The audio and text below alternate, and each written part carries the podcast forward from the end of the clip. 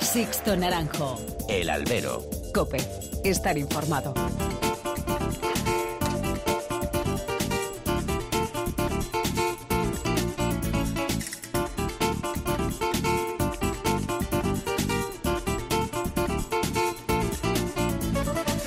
¿Qué tal? Muy buenas y bienvenidos a esta nueva emisión del Albero, a la cita con los toros que tenéis todas las semanas aquí en cope.es. Han recibido un cordial saludo de quien nos habla de Sixto Naranjo en nombre de todo el equipo que hace posible este programa.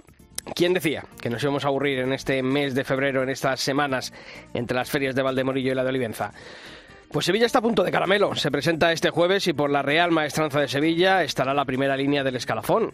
No va a faltar ninguno, aunque sí se echarán falta algún joven triunfador del pasado año y algún que otro sevillano que se ganó por derecho a recibir mejor trato.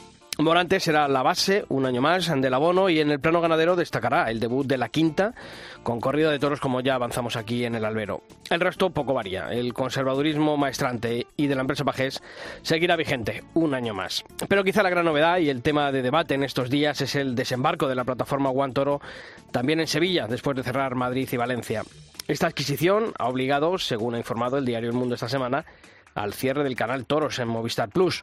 Un adiós a una forma de emitir toros desde la década de los 90, primero bajo la marca de Canal Plus y después, tras la fusión de Canal Satélite Digital con Vía Digital, bajo la marca Canal Plus Toros y posteriormente como Canal Toros en la actual plataforma de Telefónica. Tres décadas en las que la toromaquia ha crecido y se ha sostenido económicamente por la apuesta de esta plataforma televisiva.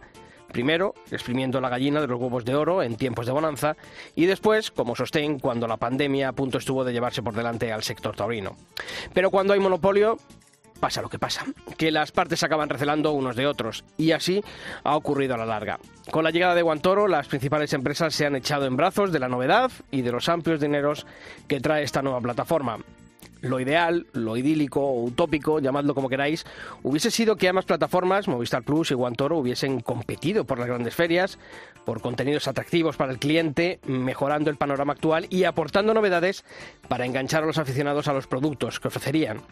Pero eso no va a ocurrir. Movistar Plus va a cerrar toros. La impresión que queda es que los mandamases de Telefónica estaban esperando con el descabello preparado para dar el cachetazo definitivo a un contenido controvertido en ese pensamiento woke que tanto predomina en la plataforma. Se han rendido sin plantear siquiera batalla. El futuro pasa por las nuevas tecnologías y la fiesta no puede quedarse al margen de ellas. Toro, bajo el paraguas de Mundo Toro, debe ser el relevo fiable a medio y largo plazo para evitar disgustos futuros. Esperaremos noticias. Comenzamos.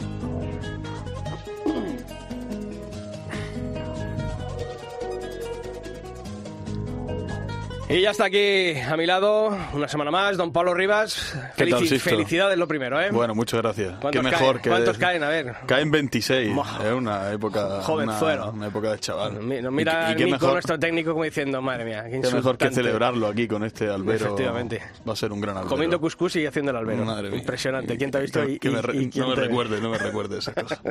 Bueno, oye, esta semana, eh, como hacemos todas las semanas, hemos abierto unos canales de comunicación, en los mails albero.cope.es y toros.cope.es y en nuestras redes sociales, en Facebook, nos pueden encontrar como Albero Cope y también en Twitter, en ese usuario arroba Albero Cope. La pregunta del albero era eh, ¿qué beneficios para la fiesta y qué peligros puede traer la aparición de One Toro como principal plataforma televisiva de los festejos torinos? Y han sido muchísimas, hemos seleccionado varias, pero han sido muchísimas las opiniones que han llegado en estos días sobre este tema. Roberto García Yuste, el presidente de la Asociación del Toro de Madrid, comentaba que como beneficios la novedad y la atracción al aficionado y al público indeciso, ya que si se hace buena programación y retransmisión, pues la cosa puede ir, puede ir adelante. Y como peligro señala caer en los pecados del canal Toros, no defender al, al aficionado, atacarle y ser cómplice del sistema. Arroba Torista27 dice que la llegada de Juan Toro será beneficiosa si no se conforma con retransmitir solo el festejo. Tiene que hacer tertulias y dice que programas de, de campo. Más eh, opiniones. Javier Escribano opinaba beneficios, el dinero que invierte, que no tengas que comprar un pack para poder ver los toros, poder hacerlo desde cualquier plataforma. Y los peligros, comentaba Javier Escribano, que sea el chocolate del loro, que se cansen y cierren todo y nos quedemos huérfanos de comunicación. Y en nuestro muro de Facebook, un habitual, Fernando Martín, cree que el principal beneficio va a ser el precio. para tener Movistar Toros te obligaban a tener al completo un paquete. En contra podemos eh, tener que sea algo pasajero, igual que han venido puedan irse y nos quedemos sin televisión en los toros. Eso es a lo que aluden casi todos los comentarios, ¿no? Que esta sea una apuesta temporal y a largo plazo la fiesta de los toros pueda quedarse sin un operador televisivo por el que darse a conocer. Os seguiremos leyendo. Sixto Naranjo. El albero. Cope. Estar informado. El que quiero no me quiere como quiero que me quiera y termina la condena. Me divierte, maybe tú eres el que me libera. Y es que hoy es carnaval, yo estoy de aquí y tú eres de allá.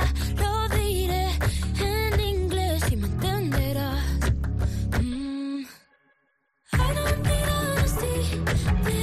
Bueno, pues esta nueva emisión del Albero lo vamos a comenzar hablando de una localidad, Pablo, que, que está de aniversario. Como yo, de cumpleaños. Es verdad, fíjate. Cosas. Diez años de su plaza de toros, ya que en el, eh, año 2013 inauguraban el coso de, de la Sagra.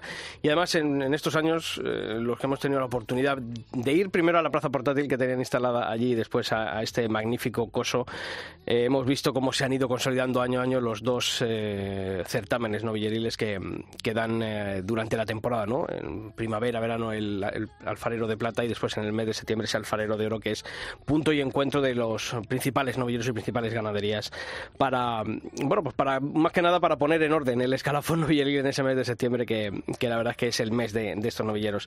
El pueblo es Villaseca de la Sagra y su alcalde que está aquí esta semana en el albero es Jesús Hijosa. Jesús, ¿qué tal? Muy buenas. Buenas, ¿qué tal? Sí, muy bien. Bueno, diez años ya de la Plaza de Toros, ¿eh? Madre mía, cómo pasa el tiempo es verdad, ya tenemos 10 años a, a las espaldas, pero bueno, satisfechos y, y contentos por el, por el logro conseguido.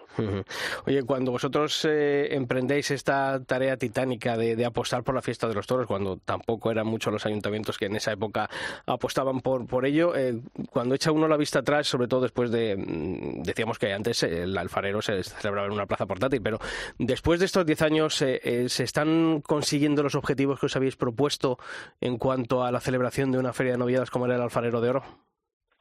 Sí, yo no ni imaginaba que podíamos llegar a conseguir lo que se ha conseguido con estos dos certámenes, con el alfarero de oro. Yo cuando empecé, pues hace ya 22 o 23 años, yo llevo 26 años de alcalde, cuando yo llego a la corporación municipal, ya sin caballos y conseguí consolidar un certamen como el alfarero de oro, ahora mismo con seis novias con picadores, en un pueblo con 2.000 habitantes, pues era impensable. Yo en aquellos momentos me fijaba en los referentes como el Arnedo, Arganda o el Genesí y, realmente pues ni me lo imaginaba que podíamos ir a conseguir que hoy viese que sea un referente a nivel nacional en el, en el mundo y en la defensa de, las novilladas, tanto con picadores como sin picadores, con estos certámenes mágicos perdidos, era impensable. Mm. Y, has dicho, un pueblo de 2.000 habitantes y una plaza que tiene más aforo que habitantes el pueblo, ¿no? Y que muchas tardes se llena a lo largo de los certámenes. Exactamente, porque poner como factor ya van a estar del cartel de billetes con 2.600 localidades de, de aforo en esa plaza, pues te digo, así que realmente es para estar satisfechos y no soy yo quien tengo que decirlo, pero además, bueno, pues dando una diversidad de encastes en la feria, donde realmente todos los novilleros luchan por estar aquí, creo que es algo que, que realmente todos los que formamos parte de este equipo y todo el municipio para sentirse orgullosos porque al principio pues, mucha gente pensaba dónde íbamos y qué lo que íbamos a lograr y era pues prácticamente una odisea que mucha gente dijese bueno esto es una inversión que nunca va a tener retorno que nunca va a llegar a a, lo mejor a tener unos frutos y porque era muy difícil un pueblo tan pequeño pero bueno hoy la gente que lo ha ido viviendo y que lo ha visto consolidado pues se siente súper orgullosa de este reto tan importante y los, eh, la parte buena no la sabemos, pero yo imagino que en estos 10 años también de, Plaza de Toros de la Sagra algún sinsabor que otro habrá habido. Los sinsabores Jesús han llegado por parte de los taurinos, de, los políticos, de ¿por dónde han llegado esos sinsabores que, Jesús, Jesús y José puede, puede tener? Bueno, yo quizá el, mayor sinsabor el mayor sinsabor que puedo tener en estos 10 años es que la que mucha gente muchas veces la gente del toro no, no entienda el esfuerzo y y los sinsabores que conlleva montar una feria de novilladas, apostar por los novilleros, que un pueblo tan pequeño no haya dicho, pues bueno, vamos a hacer un festejo, una corrida de toros, como por ejemplo que tenemos organizado ahora con el décimo aniversario de la plaza para el día 4 de marzo, y dejemos el mundo de las novilladas porque realmente son deficitarias, es muy difícil luchar contra, contra la pérdida de dinero en los festejos y que realmente la gente del mundo del toro pues te pase como hace dos años, te hagan una huelga o vengan a luchar a un pueblo tan pequeño donde creo que realmente no se, no se libra eh, la lucha y la supervivencia de, del mundo del toro, sino que tienen que ver el esfuerzo dinámico que hacemos, la lucha que hacemos, el de, el de vivirnos por conseguir que, que el mundo de la base del toreo tenga futuro, que lo que reivindicamos y por lo que luchamos no es en beneficio propio, sino es en beneficio del mundo de los toros y que la gente del mundo de los toros pues muchas veces lo vea como, como una apuesta contra alguien cuando es todo lo contrario, es una apuesta por el futuro del mundo de la tauromaquia y precisamente por los que lo tienen mucho más difícil que la base del toreo, que son los novilleros sin caballos y los novilleros con caballos. El otro día me llamaba a mí la madre de un novillero de Sevilla, porque se había quedado fuera del alfaro de plata, que era la ilusión de su, del chaval de poder participar en el certamen y, cómo esa gente, cómo lucha y cómo se interesa por dar una oportunidad a su hijo. Y entonces creo que eso es algo que, tenemos que, que intentar eh, luchar todos eh, a una, intentar poner todos los esfuerzos en que tenga un futuro inmediato para todos. Pablo. Jesús, ahora que se habla tanto en el mundo taurino de televisión con este nuevo canal Guantoro, ¿cómo ha sido importante en, bueno, en todo este tiempo, en todos estos 10 años de la plaza, la televisión? ¿Qué impacto le ha dado a esta plaza para que sea conocida? ¿O cuál podemos decir que es su, el protagonismo de la televisión en este, en este su pueblo? Pues un protagonismo muy importante. Yo lo he dicho muchas veces y lo sigo diciendo, gracias a la televisión de Castilla-La Mancha que nos ha apoyado en los últimos años y se puede mantener los seis festejos, y aparte de la de la, la, difusión que le ha dado al certamen, que le ha puesto en todos los sitios, se ve en todas partes del mundo y mucha gente lo puede seguir de una forma o de otra, y eso pues al final ha vendido Villaseca y al final eh, ha hecho de, este, de este certamen una referencia a nivel muy importante. Y luego aparte de eso el apoyo económico que da también el tema de, de la aportación que tiene pues nos ha hecho que, que podamos haber consolidado el certamen porque si a lo mejor podríamos tener que quitar alguna novillada, a lo mejor en vez de estar en seis podríamos estar ahora mismo en tres o cuatro como máximo y gracias a ese certamen hemos, conseguido, hemos conseguido muchas veces no equilibrar a lo mejor las cuentas a cero, pero sí que en los últimos años prácticamente estamos consiguiendo equilibrar muchas veces el, la balanza de, ingresos y gastos. Sí, el, apoyo de la televisión. El futuro, la rentabilidad pasa por ahí, ¿no? Por la televisión. El futuro inmediato, hablo. Sí, sí, el futuro inmediato ahora mismo, mientras que no cambien la forma de producción, como dice Simón Casas, en, estos espectáculos que, que podamos conseguir, que bueno, ahora mismo se ha conseguido que el último año llegamos al acuerdo de una rebaja del 25% en los salarios de las cuadrillas y demás, pero que eso es un primer paso, creo que hay que seguir con mucho más, muchos más pasos, el tema de, de, la seguridad social, el tema de, de los veterinarios, por ejemplo, eh, tenemos que, este último año, eh, y sé que faenaba todas las carnes en, en el matadero municipal, que está en la Plaza de Toros, pues este día lo podemos hacer. Y ahora mismo tienen que ir sangrados porque la normativa no europea que los animales no se pueden faenar porque prácticamente hay que tener un, un, un matadero. Entonces, pues bueno, mismo prácticamente si esa persona, ese veterinario que va a las carnes, está sobrando un veterinario. Eh, tres veterinarios para mí con picadores, creo que es algo que, que, que, que, es más que abusivo. Entonces, bueno, creo que quedan muchos pasos. Incluso hemos hablado muchas veces de los recortes de cuadrillas, del, tema, que habrá que buscar fórmulas y eso es lo que yo le pido a la gente del mundo del toro, que tiene que reflexionar y tiene que intentar entender que la viabilidad pasa porque todos tenemos que arrimar el hombro. ¿Y pero te has, sentido alguna vez ese Quijote eh, en contra de, todo el mundo intentando hacer ver eso, ¿no? Que tú comentabas, eh, yo lleno una plaza de toros y, me sale un festejo deficitario. Es que eso no lo, no lo comprende el mundo del toro. ¿Hay veces que te has sentido así un poquito a, contracorriente de la opinión general del mundo del toro? Y muchas veces he ido a algunos sitios a, dar una conferencia o hablar de, del tema de la problemática de la noviada, mediante del foro, que hemos tenido reuniones en Anoed, en muchos sitios te ves que parece como que, que como que eres alguien alguien raro, o sea, que, que, estás hablando de algo que la gente parece como que no lo conoce cuando lo conoce a la perfección y sabe los números, porque los números son reales. Esto no es una cosa que es que podamos decir que es distinto en Villaseca, en Arnedo, en Gemesí, en Arganda o en Madrid. Los números son los que son, y eso está claro. Y cuando tú llenas una plaza de toros y pones el cartel en los billetes y no eres capaz de cubrir los gastos de la producción del y dices, esto no es normal. En cualquier sector productivo de este país, yo no voy a decir que, que consigamos en un pueblo que la tauromaquia, que es un tema cultural, eh, sea eh, para producir beneficios, pero por lo menos que no te cueste o que, lo, o que las pérdidas fuesen mínimas. Pero lo que no podemos hacer es perder 15 o 20 mil euros como están perdiendo ahora mismo en una vía con picadores porque es que ahora mismo la media de, de, de, asistencia a la plaza de una, de una feria de novedades son 1.200, 1.500, 1.600 personas. Ha aumentado 2.000 personas. A 15 euros son 30.000 euros.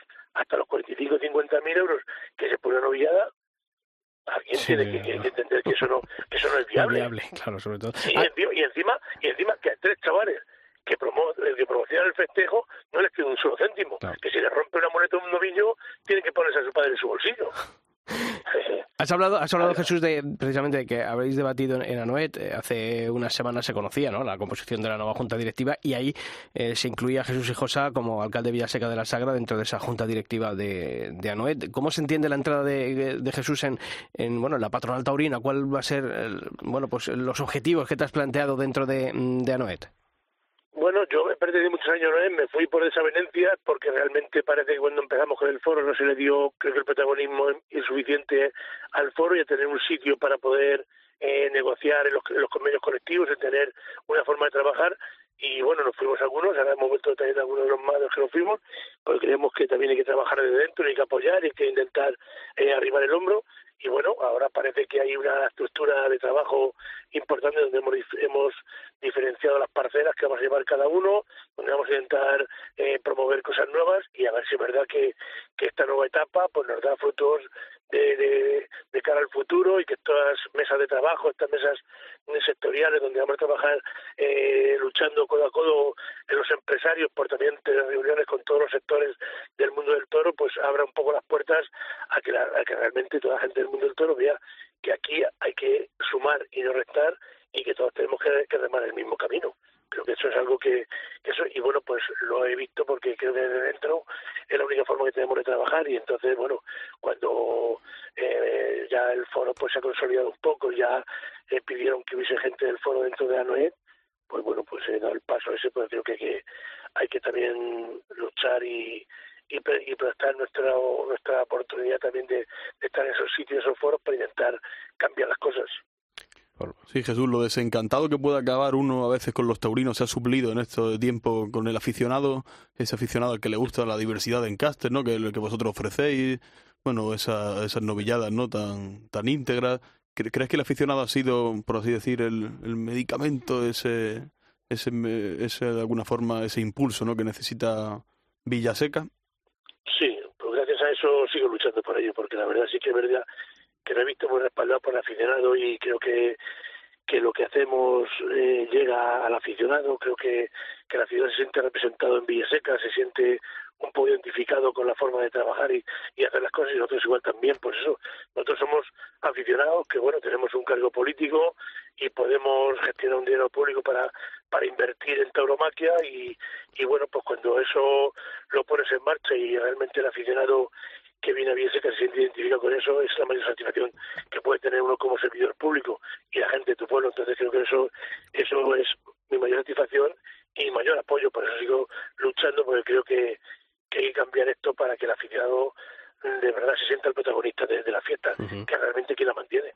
Jesús, ya conocemos los 18 participantes de la, mm, del alfarero de plata, las ganaderías que se van a lidiar, también la programación de esas eh, vigésimos segundas jornadas taurinas, que además van a ir eh, Sebastián Castella, Daniel Luque, entre otros, eh, los participantes de la, de la corrida del próximo 4. Oye, por cierto, ¿va a haber más corridas? ¿Entra en vuestra cabeza de programación el dar alguna corrida más a lo largo de, de, los próximos años o esto va a ser puntual por, por el décimo aniversario de la plaza?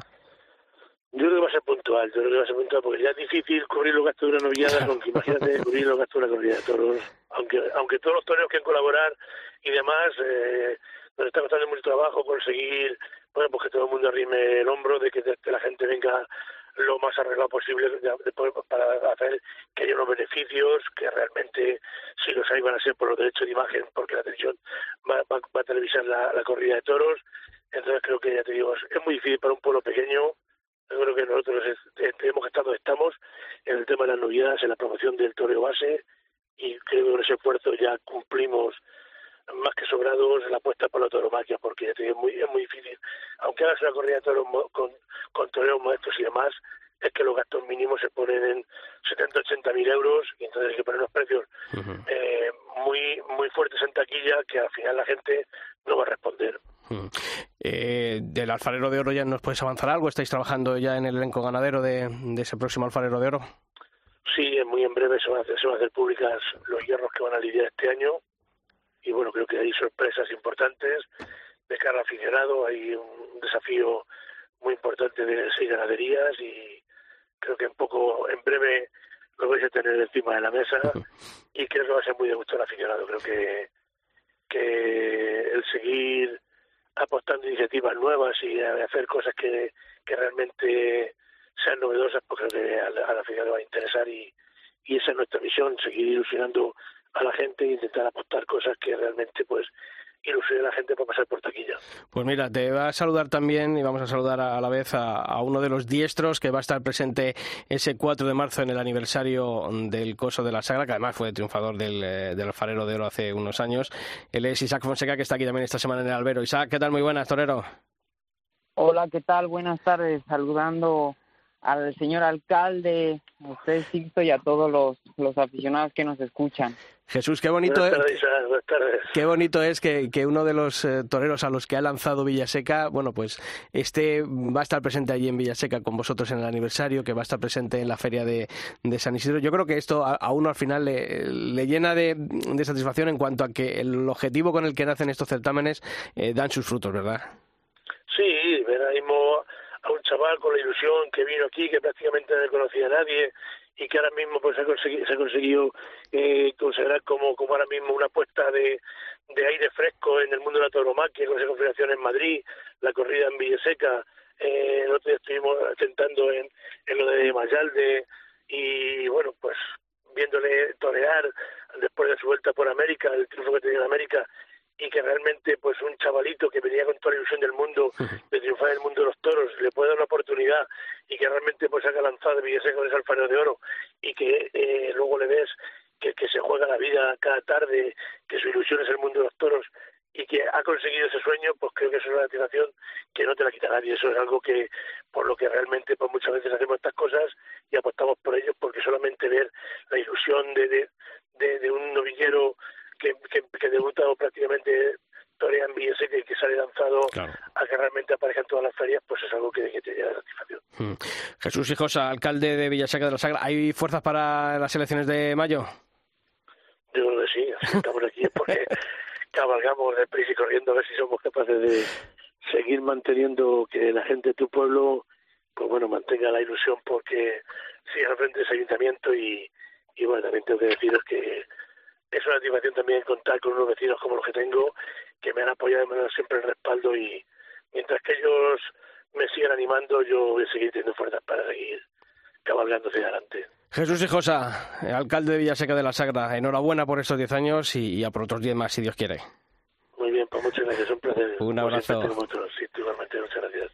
Isaac, ¿qué tal, torero? Ya con el jet lag, porque me dijiste el otro día cuando hablamos que acababas de llegar hace unos días, ya, ya repuesto, ¿no? Ya el clima de, de Colmenar Viejo ya lo has interiorizado otra vez, ¿no? Claro, ya este frío ya sí o sí te quita el jet lag, lo que sea, y te pone a punto. ¿Tenías ganas de volver o, o cuando uno vuelve a su México luego le cuesta volver más? Es que es de todo un poco, de todo un poco claro que fui con la ilusión de volverme a reencontrar primeramente con mi familia, luego con mi afición, que hace cuatro años no me veían torear, sentir el, el cobijo, el cariño de todos los aficionados, de estar triunfando, pues claro que cuesta volver. Pero también el objetivo de, de triunfar y de abrirme camino aquí en España está claro y eso es lo que también me da la fortaleza para salir adelante. Mm. ¿Y qué te has encontrado por parte de la afición de, de tu México? ¿no? Porque, como decías, hace ya años que, no ibas por allí, eh, has vuelto como matador de toros después de triunfos importantísimos, ¿no? Fíjate, hemos dicho, entre ellos el alfarero de, de, oro en Villaseca, fuiste triunfador del primer circuito de novilladas de, la Comunidad de Madrid, de, esa Liga Nacional de, Novilleros, de, muchos y muchos triunfos que has logrado en estos años. ¿Cómo te, ha, ¿Cómo te ha recibido el aficionado de México, ya como matador de toros? Primeramente muy expectante, ¿no? A ver si, si había ese Isaac Fonseca ser capaz de, de también conquistar México, primero con expectación, con, con esa incertidumbre, esa duda de, de ver qué, qué era lo que llevaba para ofrecerles, ¿no? Luego con ese, ese empujón, esa esperanza que tiene en mí, que hace que, que pues me, me den ese impulso para eso que buscan mis, mis paisanos, ¿no? De que, de que alguien les represente fuera de México y que tienen pues esa ilusión, ¿no? Debo decir que habemos varios novilleros, perdón, varios matadores jóvenes que estamos arreando, pero el cariño y en especial esa ilusión que me mostraron a mí pues fue, fue única, ¿no? Pero sí que mucha expectativa para que cuando llegara Isaac Fonseca. Pablo. Sí, Isaac, ¿cómo ha sido el, el momento de, creo que estuviste una mañana allí, de ver esa Plaza México cerrada? Estuviste una mañana con los aficionados fuera, creo que toreando de salón, hablando con ellos. ¿Cuál es la impresión que tiene México al ver su plaza con el candado echado y, un torero como tú, un torero tan afincado, bueno, tan afincado allí y también en España?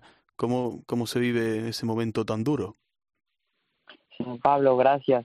Pues muy, muy triste, primeramente porque pues llegar a, a, la Plaza México, una vez que, que yo he toreado por ahí cuatro tardes de novilleros sin caballos, ver a los aficionados queriendo pues esa lucha, esas firmas a favor de la tauromaquia, pues es, es triste, ¿no? Pero a la vez te da esa sensación de esperanza de que los aficionados queremos toros, ¿no?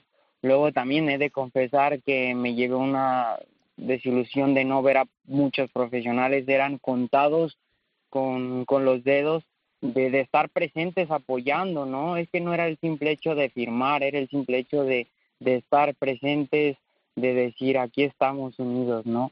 Entonces, pues sí, lamentable, pero con la esperanza e ilusión de que ese amparo que pusieron pues los contrarios lo echen para atrás los jueces. Morelia, Tlaxcala, Juriquillas, eh, Cinco Villas, eh, después ha toreado en, a ver que lo tengo por aquí, lo tenía por aquí, en Moroleón, en Texcoco y en San Cristóbal en, Venezuela. ¿Con cuál de estos festejos de esta temporada americana se queda Isaac Fonseca? Pues te diría que, que todos, pero bueno, por contestarte esa pregunta, creo yo que me quedo con Texcoco. ¿Por qué? Porque Texcoco fue el fin a esa temporada mexicana en la que yo noté un avance en mi toreo y en mi expresión y en mi persona desde la encerrona hasta esa fecha. Eh, luego también me quedo con la de San Cristóbal porque fue un ir a conquistar pues a, a un país donde pues era prácticamente nuevo, ¿no? Y que la afición me conoció y que dijeron pues este torero tiene, tiene hambre. Y llegas a España, y uno mira la guía de carteles y ve Isaac Fonseca en Villaseca el día 4 de marzo, luego está el día 15 de mayo, el día grande de Madrid, el día de festividad de San Isidro y la confirmación de Isaac Fonseca.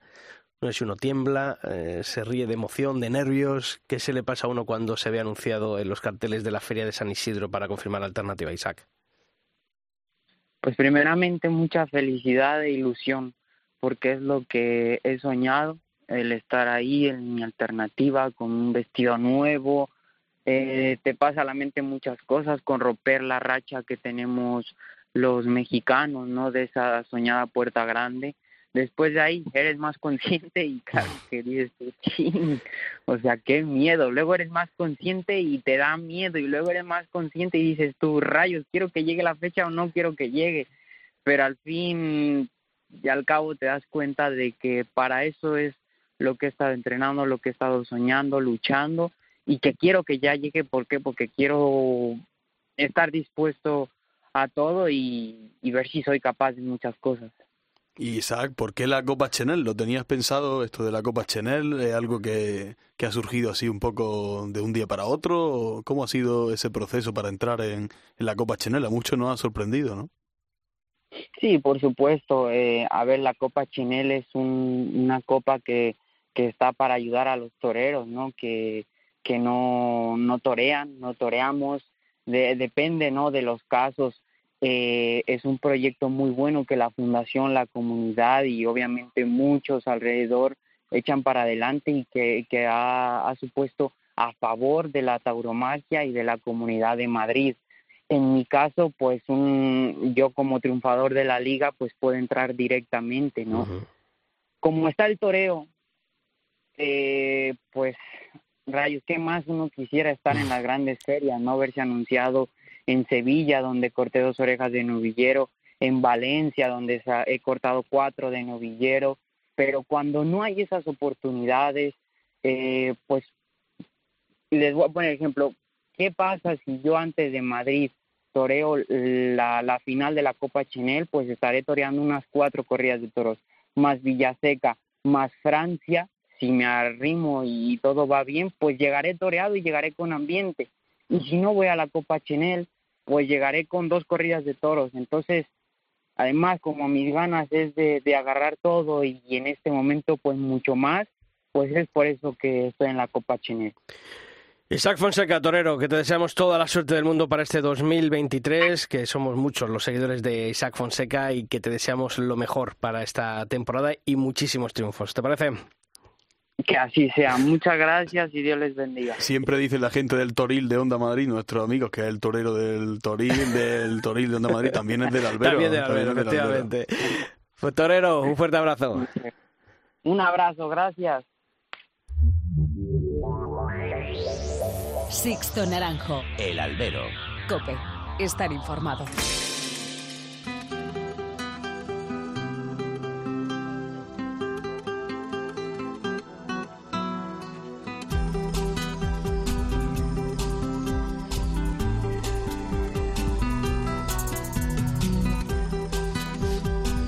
Bueno, pues es tiempo de nuestra historia, de la historia del albero. Y esta semana vamos a hablar con José Pérez Martínez. Y diréis, ¿quién es José Pérez Martínez? Bueno, pues es un novillero que tiene 75 años. Sí, lo habéis escuchado bien, 75 años. Muchos habéis escuchado ya su historia, pero desde hace 10 días está viviendo en la Plaza de Toros de Vistalegre, en el coso del barrio madrileño de Carabanchel. Y lo hace en una pequeña furgoneta que ha habilitado para ello. Para él está siendo duro, pero dice que no se quiere ir de allí porque está buscando ¿Qué va a buscar en Vista Alegre? Una oportunidad, Pablo. Sí, José debutó en la antigua plaza, en la Chata, en el certamen de la oportunidad, allá por el año 1964. Toreó junto a Palomo Linares y se acartelaba como gitanillo de Valencia. Palomo debutó la, semana anterior porque era, era, un año mayor que yo y yo no podía debutar ese mismo día porque esa semana cumplía los 16 años. Y en aquella época, hasta que no tenía los 16 años, se podía torear. El Palomo debutó la semana anterior y la otra semana lo repitieron y quedamos juntos, cuando debuté yo.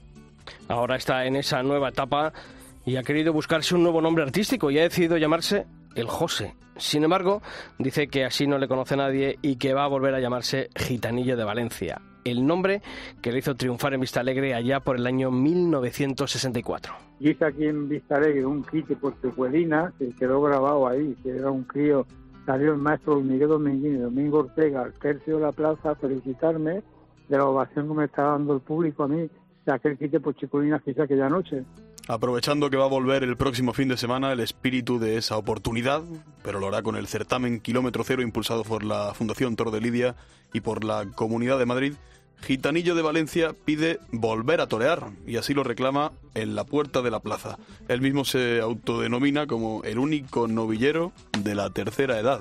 La que pueda, vamos, que me encuentre físicamente bien y mentalmente bien, pues ya estar aquí a pie del cañón. O sea, voy a estar insistiendo y buscándolo. Eh, no, es que es que una meta que me he propuesto. Yo quiero morir torero, yo quiero morir siendo torero y toreando. Este último superviviente de la oportunidad de Vista Alegre dice que su familia no le apoya del todo, pero que no piensa desistir. Cuando empecé a ser torero tampoco mi madre quería que fuera torero, ni mi padre, ni, Pero bueno, yo quería ser torero y ahora quiero torear y mi familia pues tiene que adaptarse a lo que yo quiero. Muy bien, o sea, bien, no hay problema ninguno. Dice que los gestores se han puesto en contacto con él, pero que no le con- concretan nada. Dice literalmente que son como, como los políticos, que hablan mucho, pero que lo están toreando. Veo como los políticos que hablan pero no se comprometen a nada. Simplemente Yo también tengo derecho a una oportunidad, que porque no pertenezco a una escuela todavía no tiene derecho a una oportunidad, no lo entiendo. Cuenta Gitanillo de Valencia que un conflicto con un importante empresario taurino truncaba su carrera y que acabó siendo bailarín profesional junto a su expareja. Ahora, Gitanillo promete al ayuntamiento que lo contrate, lidiar la novillada y dar un espectáculo de baile, ahí es nada. Me ofrezco a darles a la, de estos de residencia de ancianos, asilo lo que sea, en el pueblo que me contrate, a darles un recital gratis de, de flamenco a la gente mayor. Esta es la historia de José Pérez Martínez, gallito de Valencia, un novillero que tiene 75 años y que sigue buscando su oportunidad. Las historias del albero. Sixto Naranjo. El albero. Cope. Estar informado.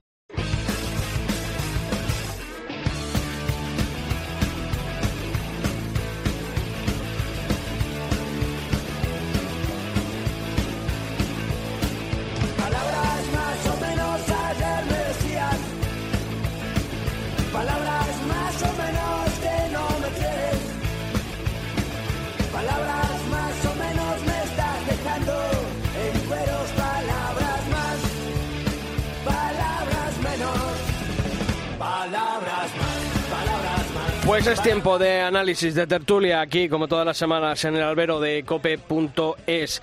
Y para hablar hoy queremos, eh, bueno, pues este jueves se van a presentar los carteles de la temporada 2023 en la Real Maestranza de Sevilla y parece que además viene con novedad televisiva, ¿no? Como ha ocurrido en Madrid, la entrada de Juan Toro parece que también se va a confirmar este jueves por parte de la empresa Pajés y ese cierre, ¿no? Del canal Toros, como ya hemos adelantado en eh, nuestro editorial, esa noticia que eh, adelantaban nuestros compañeros del diario El Mundo, Vicente Zavala de la Serna. Bueno, pues para hablar de Sevilla y de todo lo que va a dar de sí esa presentación, esos carteles, ya contamos al otro lado del teléfono con nuestro compañero de Coputrera, Manolo Viera. Manolo, ¿qué tal? Muy buenas. ¿Qué tal? Buenas tardes, Sisto. Bueno, preparado ya para la tradicional rueda de prensa. Allí no tenéis gala como en Madrid. Y, y tan tradicional. Te digo, te digo una cosa, te- mejor, mejor, porque es al mediodía. A mí me, me parece unas horas más. a Pablo no, porque a Pablo le gusta luego el alterne Ay, ay, nocturno, ay, ay. pero... Yo no madrugo. Tú no madrugas, claro. Los que madrugamos pues lo vemos de otra manera, las galas. Pero bueno, eh, volvemos ¿no? a esa fórmula tradicional que tiene la empresa Pajés de presentar los carteles de... Bueno, pero debía, debía de cambiar un poquito, ¿eh? Hacerlo un poquito más con, con, con los tiempos que, que están corriendo y hacer otra otra cosa más más interesante, ¿no? Porque al final al final aquello es un acto que termina en nada, además un acto que muchas veces pues tiene muy poquito interés como va a tener mañana, puesto Sí, que puesto se- que todo se conoce, ¿no? se Entonces saben. siempre siempre Ramón Valencia o y Canolé cuando estaba se, se guardaban una sorpresa y siempre estábamos con la incertidumbre de lo que podría pasar, pero ya no hay sorpresa, ya prácticamente está todo dicho y todo hecho, ¿no? Incluso la televisión, como tú antes Sí, apuntabas. ¿no? sí. Permíteme, Manolo, también saludar a nuestro compañero de deportes Cope Sevilla, gran aficionado a esto de los toros, aunque la gente le conoce por el, por el tema futbolero. Isaac Escalera, ¿qué tal? Muy buenas, compañero. Hola, Sisto, buenas tardes. Ay, hijo, qué bien. Esto, como cómo se nota la gente de dinero mía, que tiene cacharros de estos modernos para, para que se le escuche también. Ni en Madrid tenemos esas cosas, No, Pablo. no, totalmente. Nosotros si nos vamos por ahí... Bueno, ¿Cómo se escucha, eh? Está Se en el escucha taco bien. ya, está, está Ahí en el taco, ya- está en el taco. Ya nos ha olvidado, a los taurinos ya nos ha olvidado, Anda, ya anda, tío, anda, mueve en anda. otro ambiente. Un abrazo, Manolo. Oye, Isaac, eh, como decía Manolo, eh, muy poquita eh, margen para la sorpresa en unos carteles que, bueno, tanto nuestros compañeros de, del diario ABC Jesús Bayol como eh, el Mundo Toro también han avanzado durante estos días los, los carteles en los que, bueno, pues ahí sí que va a estar la plana mayor de, de la primera línea del escalafón, ¿no? En Madrid todo el mundo echaba en falta a Juan Ortega, pero en Sevilla va a estar eh, toda esa primera plana de mayor del, del escalafón, ¿no? Sí, va a estar eh, todo representado. Eh, es cierto que, bueno, eh, hay para gustos colores, ¿no? Es decir, hay carteles para, para todos los tipos y está totalmente condensado como suele ser habitual en, en Sevilla, pero bueno, hay carteles también eh, muy interesantes y algunos que vuelven algunas ganaderías también que aparecen por primera vez en, en, Sevilla y sobre todo, bueno, pues ese, ese lunes de resaca también que, que poco habitual desde el año 2000, que no se da, desde que se diese por última vez y que, bueno, en este caso eh, lo recupera la empresa, aunque también estoy de acuerdo, ¿no? Eh, con, con poquitas sorpresas porque ya en esta era digital, en este año 2023, se filtra absolutamente todo, se filtra mm, todo lo filtrable y cuando hay cambios también se filtran y hay cambios y se, y se ve también al instante, o sea que hay poquito, poquito, poquito de sorpresa para, para estos carteles. Manolo, eh, lo que está claro es que eh, con estas eh, nuevas peticiones por parte de las figuras, y aquí ya abro para que el tema para que entremos todos en debate, Pablo, Isaac, Manolo, eh, estas peticiones de las figuras ahora de estar tres, cuatro tardes en los abonos, la verdad es que reduce el margen de maniobra para para las novedades eh, para los toreros jóvenes, pues básicamente a prácticamente que, por ejemplo, en Sevilla, quitando esa corrida que han tenido que buscar un año más de seis, bueno, eh, quitando Francisco de Manuel, eh, el resto es el sota caballo rey de, la, de esa primera línea. Sí, Sí, sí, sí, siempre, siempre. Siempre ha sido así, ¿eh? Sevilla siempre ha sido. Lo que pasa es que, claro, las ferias antiguas, las ferias, si nos remontamos a décadas anteriores, no había este número de corridas que hay ahora, ¿no? Y entonces, pues repetían la figura y tenían muy poca cabida pero desde un tiempo a esta parte las figuras cada vez van haciendo más peticiones, exigiendo más tardes para poder torear. Nadie se conforma con dos tardes o tres, que sería lo máximo que pueda torear una figura para que la feria pueda ser una feria abierta. Y esto trae consigo que se, no solamente repiten las figuras hasta seis tardes como la de Morante, cuatro tardes que cuatro toreros, tres tardes, eh, dos tardes. Entonces, la capacidad de maniobra es casi nula. Y eso pues acarrea injusticias, ¿no? Acarrea injusticias porque hay toreros que, que, que merecen estar ahí. Eh, fíjate tú, eh, Francisco de Manuel Cantrao a última hora ahí en un cartel. Y porque, y porque, y porque, y porque está, claro, y, porque, y, Francisco de Manuel porque está bajo el paraguas de, de la Casa Matilla, Exactamente. con la que trabaja mano a mano Pajés. si no, si no se, si no se queda fuera, ¿no?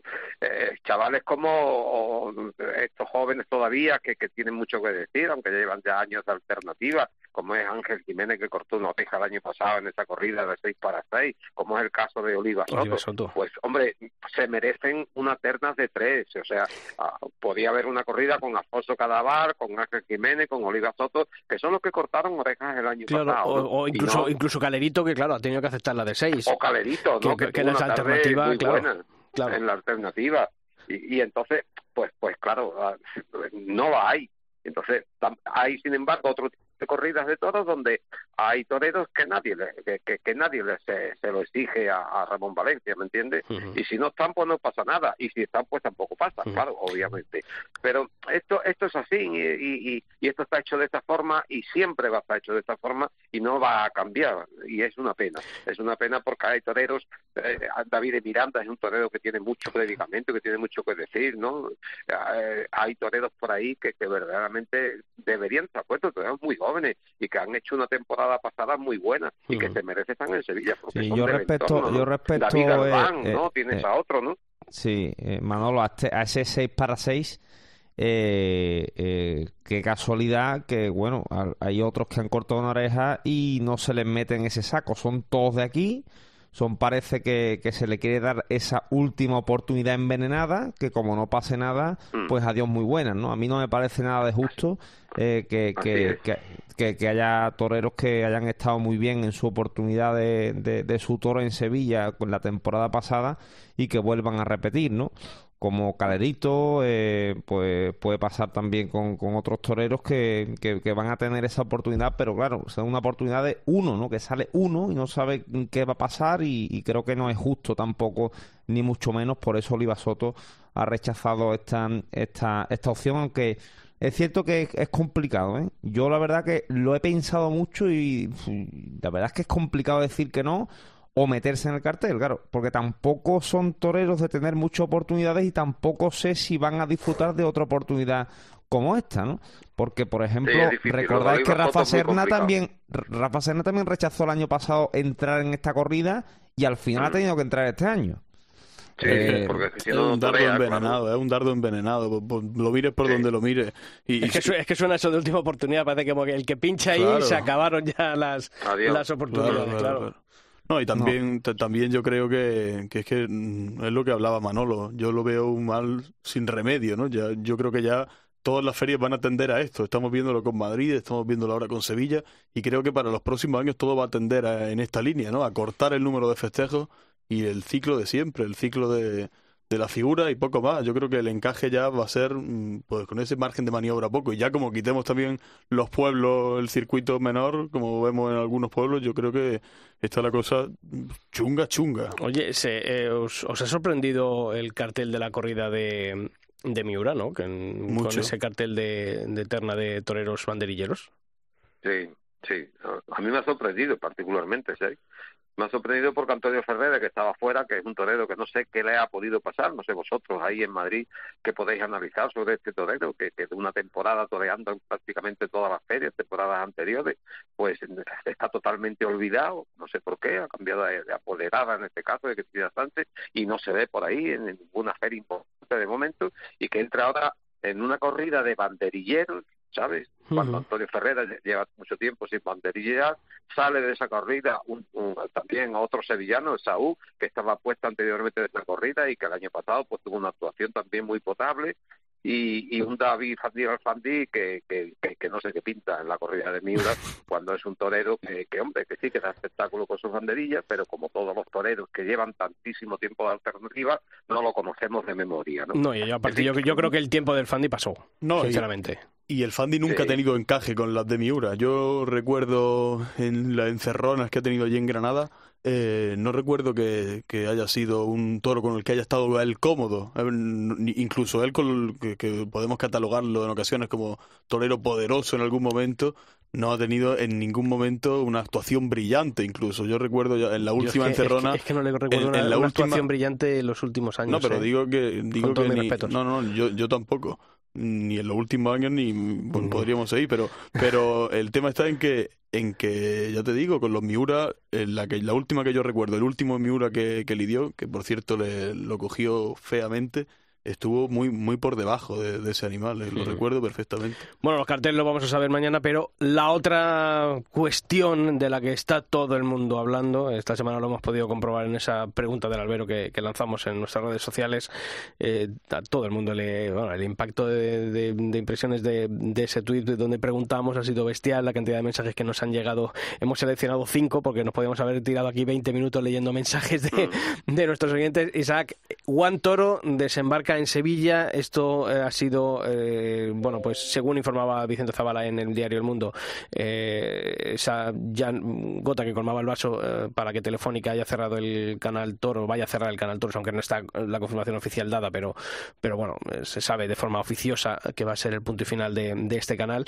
Eh, eh, miedos, esperanzas, dudas, ¿qué, qué se os abre a vosotros ante la llegada de este nuevo operador televisivo mm, de la manera que lo va a hacer y con las consecuencias que va a tener? Yo lo primero es que no sé yo lo que responderle ya a amigos que me preguntan cómo abonarse a Madrid o a Sevilla, porque todavía no, no tengo ni idea ni, ni dónde ni cómo, ¿no? Eso eso lo primero. Eh, y a partir de ahí yo creo que mm, es una pena, ¿no? Eh, ayer estuvimos... Eh, estuvieron hablando en el, en el partidazo mismo, tanto Juanma Castaño como Manolo Lama, mencionando esta, eh, esta baja ¿no? de, de toros de, de Movistar, que la gente pues se abonaba a los toros en Canal Plus, era por los toros y por el fútbol, ¿no? Al final te abonas a... Y creo que es un paso atrás, porque porque es cierto que ha habido errores de- del Canal Toros, pero también le ha dado mucho, ¿no? Le ha dado muchísimo, muchísimo a... Claro, todo, a- todo, al mundo claro. del toro, todo. Le ha dado muchísimo, muchísimo, muchísimo a, a este mundo, tanto eh, lógicamente en ferias como absolutamente en, en tener un, un- una, un altavoz de, eh, de canal para, para absolutamente todas las ferias y, sobre todo creo que se han hecho cosas interesantes, ¿no? A mí esto no me gusta, a mí esto no me gusta, no sé lo que va a pasar eh, con la otra plat- plataforma porque no sé cómo es, porque lo tendrán que explicar alguna vez y tendrán que abrir al- algo para eh, poder abonarse lo primero, pero yo no sé cómo es. Pero a mí personalmente no me gusta. Yo decía al principio, Manuel, no sé si tú estás de acuerdo o no, que lo mm, ideal, si también decía como utópico, hubiese sido la sana competencia entre ambas plataformas, ¿no? Oye, uno se queda con Madrid-Sevilla y a lo mejor Movistar haber luchado por otro tipo de circuito. Oye, ya que te vas a ahorrar un dinero en Madrid-Sevilla, pues buscar otro tipo de feria, otro tipo de contenido, a lo mejor más cercano al aficionado más turista, que es al final el que... Eh, porque esto, mm, eh, muy para los que tenemos la pedra en la cabeza como me gusta decir a mí, ¿no? El tema de, un canal temático de taurino. No sé, el haber buscado otro tipo de, competencia, ¿no? Otro tipo de circuito alternativo, el haber buscado, bueno, esa eh, complementariedad, ¿no? Entre ambas eh, plataformas, ¿no? Pero yo creo que también parece que, o la sensación que queda es que Telefónica estaba esperando a cualquier mm, cuestión de estas para darle el puntillazo al canal. Yo lo que no sé hasta qué punto también el sector se puede, es rentable una competencia dentro del sector, no, no se planteó y también la pregunta, ¿no? Bueno, no sé. yo lo soy muy escéptico en el tema este porque, como decís, no se conoce. Eh, se, se, habla mucho sobre sobre la plataforma nueva, sobre eh, eh, este nuevo capital extranjero que, que, que, se, se, viene involucrado a través aquí en España y, todo lo que se sabe es lo que se escucha, pero nadie explica el tema de cómo va, ¿no? Y entonces es difícil, ¿no? Es difícil. Eh, sí, vamos a ver, hasta, ahora lo que se ha dicho es que, bueno, que mm, obviamente eh, creo que va a tener un papel eh, importante y fundamental el portal mundotoro.com, que para eso han comprado el, tráfico del portal para, bueno, pues para ser como esa plataforma a través de la que se va. Pero, pero que imagino que luego, bueno, pues tendrá que haber a lo mejor una aplicación para dispositivos móviles, podría haber una, una aplicación para los las televisiones inteligentes, estas, las Smart TV. todo va a ser así, que todo va a ser así, como una plataforma tipo Netflix hmm. y pero claro, que faltan, datos. como eso. Claro, el problema. Hay gente mayor que, que, a, Isa le preguntaban, lo decía antes, le preguntaban a los amigos, pero la gente mayor sí. para por la calle y me bueno, eh, son esta gente que un, un buen amigo, un buen amigo y un magnífico referente, ¿no? Eh, Manolo y Sisto y compañero, como el querido maestro Araujo, que, que me pregunta eh, constantemente eh, que cómo se puede llevar a cabo eh, hacerse abonado de guantoros, que cómo se puede ver, que cómo y bueno es uno de, de tantos, ¿no? Que me preguntan, pero pero en este caso es que no sabemos lo que decirle porque realmente no hay nada todavía. Sí, eso no porque lo que no se puede ver es las corridas de Madrid y las corridas de Sevilla, que son las dos que están ahí a principio, se pueden esas corridas de todo por un, por un, por un móvil o un teléfono o una, una tablet. Eso hay que verlo por televisión. Y, claro, yo creo que yo creo que ahí cuando se habla de nuevas tecnologías, yo creo que ahí es lo que falla. No, parece como que una serie, ah, yo la puedo ver en una en una tablet mismamente, ¿no? Eh, yo por ejemplo el otro día estaba en mi pueblo en Ávila para ver el partido del Atlético a través de la aplicación de Movistar no puedes ver en las Smart TVs eh, si no estás enganchado a la, línea a la de, casa, tienes que verlo a través de un ordenador, no es lo mismo. O sea, ver un partido de fútbol o una corrida de toros a través de un ordenador, por muy cerca que lo tenga, no es lo mismo que ver un partido de toros una, o, una corrida de toros. En, eh, yo creo que son cosas que, tienes que ver a través de una televisión en grande, ¿no? Y es verdad que luego te falla un poco el wifi, pierde la calidad de la imagen, no, no es lo mismo, no, no, es lo mismo. Pero bueno, yo, yo tampoco creo que la gente no se vaya a adaptar. Yo, yo jamás me hubiera imaginado abuelos teniendo estas plataformas y, muchas veces los ves, ¿no? Manejándose y yo no sé, siempre estará luego, si no el sobrino, el nieto que le instale aquello un poco. Sí, pero puedes estar, no, creo que eso sea. Puedes estar un día, pero no vas a estar todas las tardes de la Feria de Abril teniendo que ir en casa de tu padre, de tu abuelo, a ponerle los toros y volver toda la tuya a verlos. Sí, no, no, pero, pero no sé hasta qué punto esto va a ser un, impedimento para no hacer abuelo. No, no, la gente, al fin y al cabo, muchos solamente tendrán esta forma, ¿no? De, verlo, ¿no? Yo creo que el, aficionado. Es una forma los que, los que tenemos, bueno, esa, esa chirita que tú dices, yo creo que el aficionado va, va a seguir consumiendo este tipo de, canales, ¿no? Es que yo creo que el, público es el público reducido y ese público creo que va a mm. seguir estando tanto con el canal Toros como con esto. Yo creo que mm. somos los que somos y estamos los que estamos. ¿Pero creéis que ha sido el sector Isaac un poco, no sé si desagradecido con, con Movistar, con, con el canal Toros? ¿O queda esa sensación? Pues sí, se queda. La verdad es que yo tengo, es una de las sensaciones que tengo, porque es que al final eh, nos tenemos que dar cuenta que eh, los que dieron también el paso adelante en estos momentos complicados de los últimos años de pandemia, pues fue el Canal Toro también. Eh, fue el Canal Toro, que eso no hay que olvidarse, no hay que olvidarse. Y han pasado mm, pues poquitos meses, eh, poquitos años, y parece que aquí la gente se ha olvidado absolutamente de todo. ¿Qué ocurre?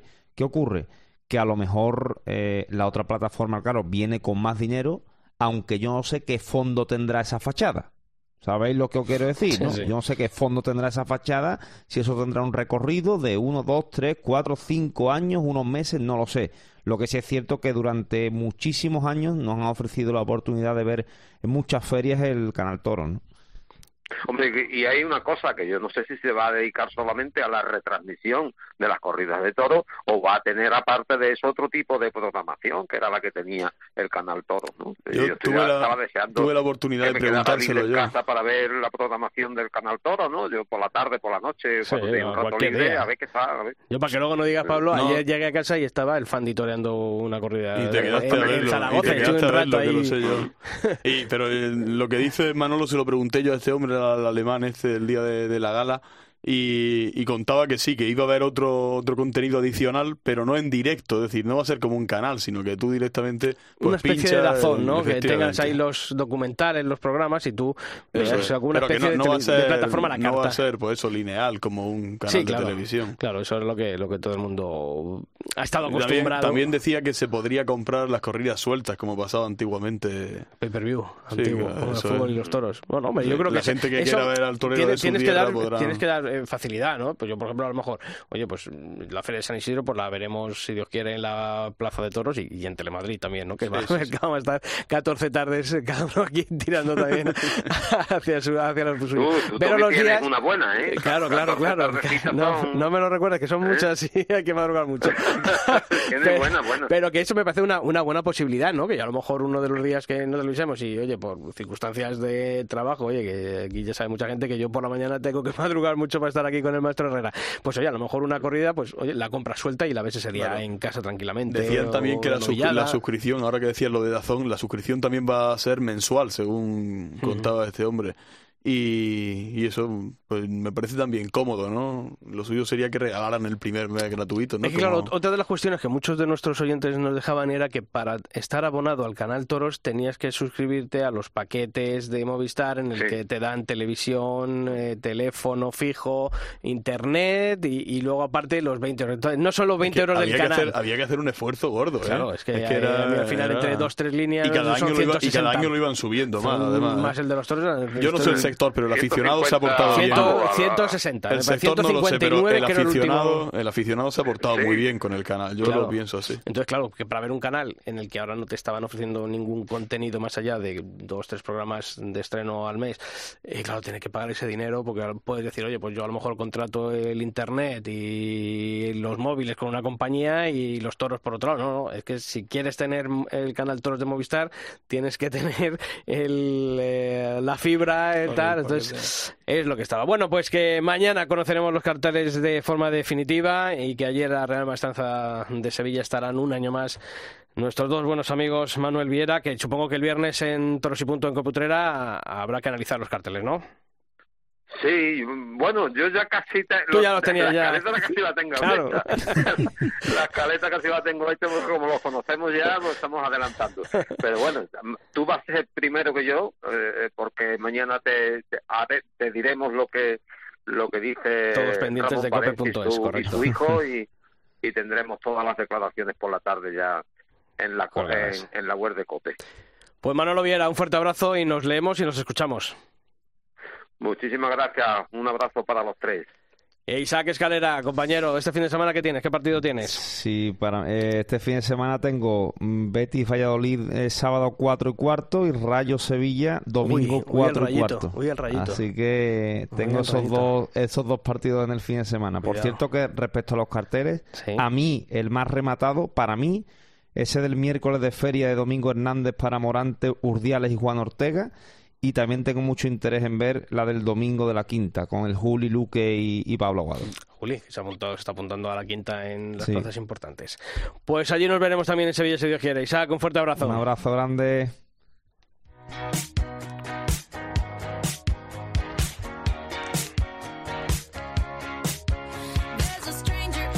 Bueno, don Pablo, ¿la fiesta de cumpleaños dónde va a ser esta tarde?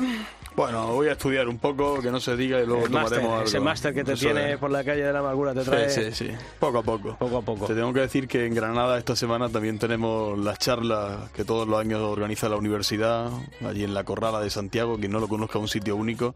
Álvaro Acevedo, Ana Romero, irán Muy interesante charlas, sus ¿eh?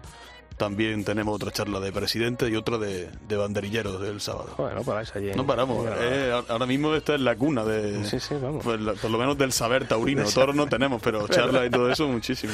Bueno, pues a terminar bien el día y la semana que viene volvemos aquí en el Albero. ¿Te Aquí nos veremos. Gracias, Un abrazo. Y a todos vosotros ya sabéis que la información taurina continúa todos los días de la semana en nuestra web, en cope.es barra toros, y que la próxima semana volvemos aquí, en el Albero. ¡Feliz semana!